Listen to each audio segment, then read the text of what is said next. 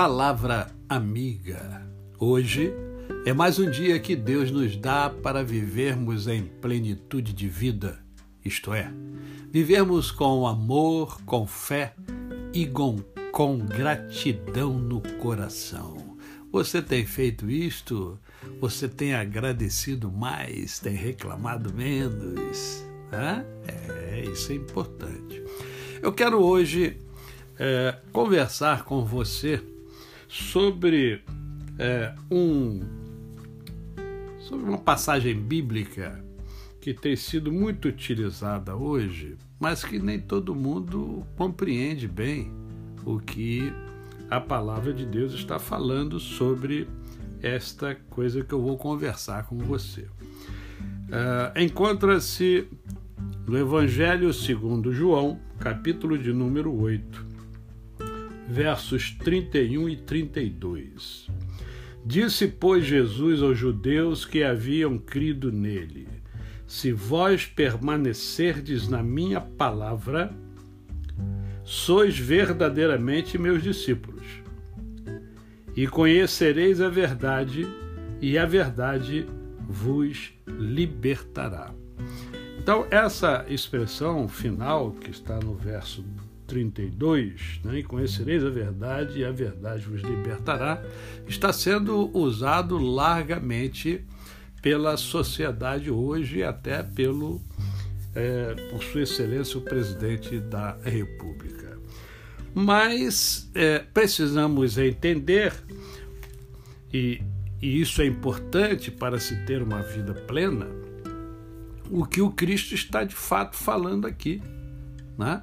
É, porque Jesus está falando o seguinte: ó, se vocês permanecerem naquilo que eu ensino, naquilo que eu pratico, naquilo que faz parte da minha essência, vocês vão conhecer a verdade. E essa verdade é que liberta.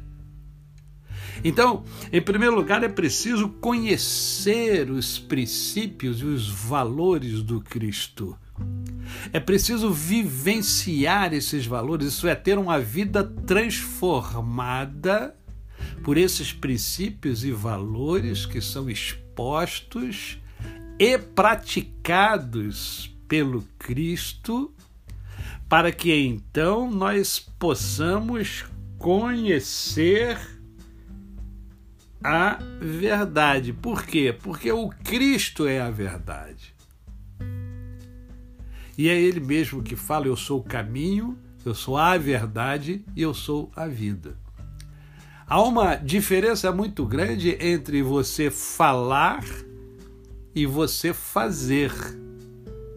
Você pode falar, você pode explicar, você pode é, dar aulas sobre, mas se você não vivencia, se você não pratica aquilo que você ensina, aquilo passa a ter uma importância muito ínfima. Então o Cristo está falando aqui o seguinte: olha só, você precisa estar, permanecer na minha palavra, nos meus ensinamentos Olhe para mim.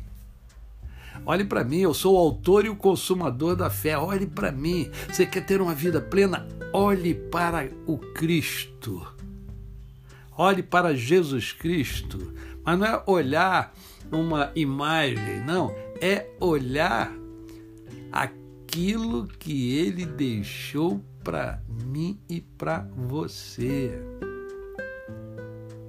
E que está nas Sagradas Escrituras. Leia a Bíblia. Medite naquilo que Jesus ensina e coloque em prática na sua vida. É assim que a gente atinge a vida plena.